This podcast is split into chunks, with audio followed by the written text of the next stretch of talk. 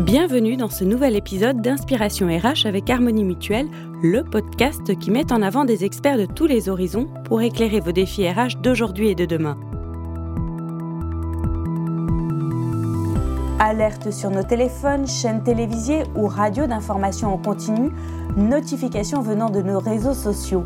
L'information est partout, tout le temps. En entreprise, c'est pareil les salariés reçoivent toujours plus d'informations et ont moins de temps pour les trier. Ce trop-plein d'informations, c'est l'infobésité.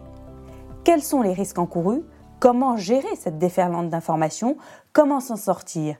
On en parle aujourd'hui dans Inspiration RH avec Caroline Sauvajol-Rialan, experte en France sur l'infobésité. Elle est d'ailleurs auteure du livre Infobésité, comprendre et maîtriser la déferlante d'informations aux éditions Viber elle est également professeure à Sciences Po Paris et elle dirige aussi Socament, un cabinet de conseil spécialisé dans l'info-responsabilité.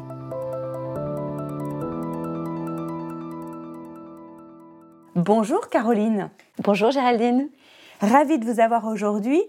D'abord, pour bien comprendre le sujet, pouvez-vous nous donner une définition de l'infobésité? Alors l'infobésité, c'est le fait de recevoir plus d'informations qu'on ne peut en traiter sans porter préjudice à la personne ou à l'organisation. Je m'explique, donc l'infobésité, c'est la contraction de information et obésité. L'obésité, vous le savez, c'est la maladie euh, reconnue par euh, l'Organisation mondiale de la santé qui désigne un excès de masse grasse corporelle qui a euh, des effets nocifs sur notre santé, sur nos artères, sur notre corps. Dans le cas de l'infobésité, cet excès de masse grasse corporelle, c'est le bombardement d'informations dont on est destinataire. Cet excès d'informations fait qu'il arrive un moment où on n'arrive plus à réutiliser, à réemployer les informations dont on est destinataire. Nous n'avons pas tous, bien évidemment, les mêmes capacités mnésiques, les mêmes capacités intellectuelles. Ce qu'on peut dire, c'est que les deux tiers des cadres en France aujourd'hui souffrent d'infobésité. Donc, au sein des entreprises, certaines personnes sont plus exposées que d'autres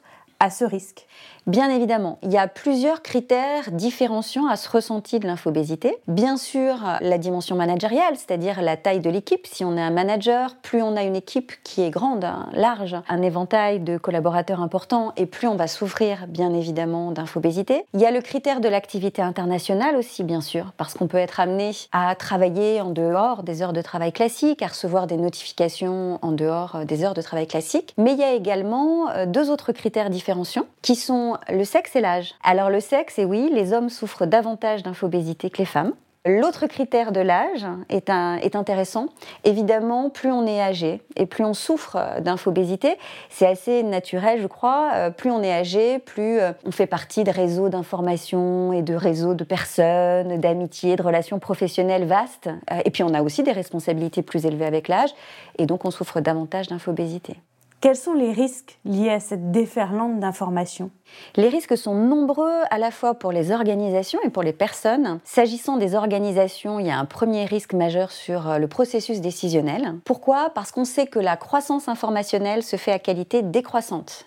Or, comment prendre une bonne décision sur la base d'une information fausse? C'est pas possible. Il y a un autre risque euh, sur le processus décisionnel qui tient au moment de la prise de décision. Ce qu'on observe, c'est que dans un contexte d'infobésité, on attend toujours le dernier moment pour prendre une décision. Et on a tendance à décaler le moment de la décision. Pourquoi? Parce que tout change tout le temps. Or, une bonne décision prise trop tard, c'est de toute façon une mauvaise décision. Autre risque majeur pour les organisations, c'est un risque lié à la productivité des organisations. Pourquoi? Ben Parce qu'aujourd'hui, une grande majorité des gens, notamment, traitent euh, leurs notifications au fil de l'eau euh, au cours de la journée, alors qu'on sait qu'il n'y a absolument rien de pire sur le plan de la productivité. Aujourd'hui, on estime que euh, la perte de temps de travail en lien avec euh, ce traitement des notifications au fil de l'eau, c'est à peu près 33% de notre temps de travail. Et on observe qu'on a énormément de mal à euh, traiter nos tâches de fond qui sont pourtant les plus à valeur ajoutée pour les organisations. Il y a un risque également sur la question de l'innovation, parce que, encore une fois, quand on traite euh, ces tâches au fil de l'eau, et notamment ces notifications, bien ça laisse assez peu de temps pour réfléchir. Or, effectivement, on sait que l'innovation, ça demande du temps, ça demande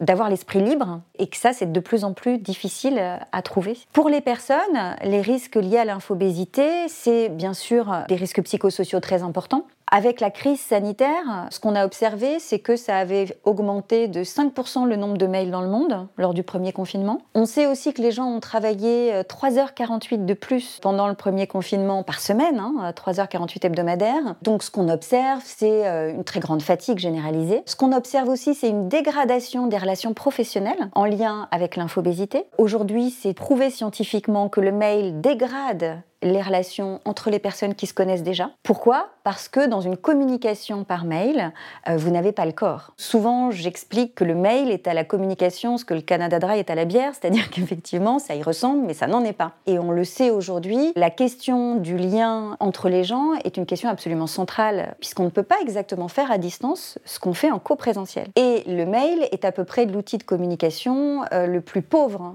euh, sur le plan des relations. Il faut absolument revenir à d'autres outils de communication plus riches, bah, comme la visio évidemment, mais comme le téléphone aussi. Quelles sont les solutions pour lutter justement contre tous ces risques et contre l'infobésité?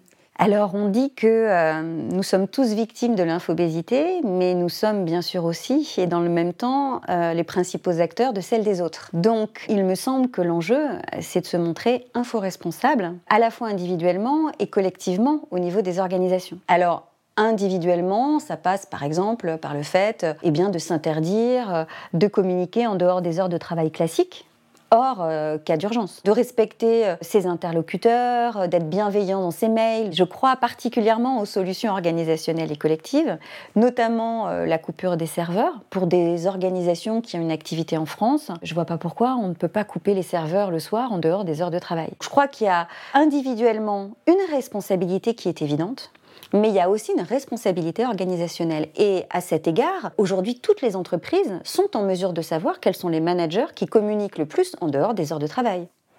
Comment distinguer, Caroline, l'information futile de celle essentielle? Je crois que c'est la différence entre euh, les datas, entre les données et l'information. Une data, c'est une information brute qui ne fait pas sens pour moi. Par exemple, euh, aujourd'hui, il fait 0 degré au Kamchatka. Je connais personne au Kamchatka, euh, voilà, je n'y vais pas euh, la semaine prochaine. voilà, c'est une donnée.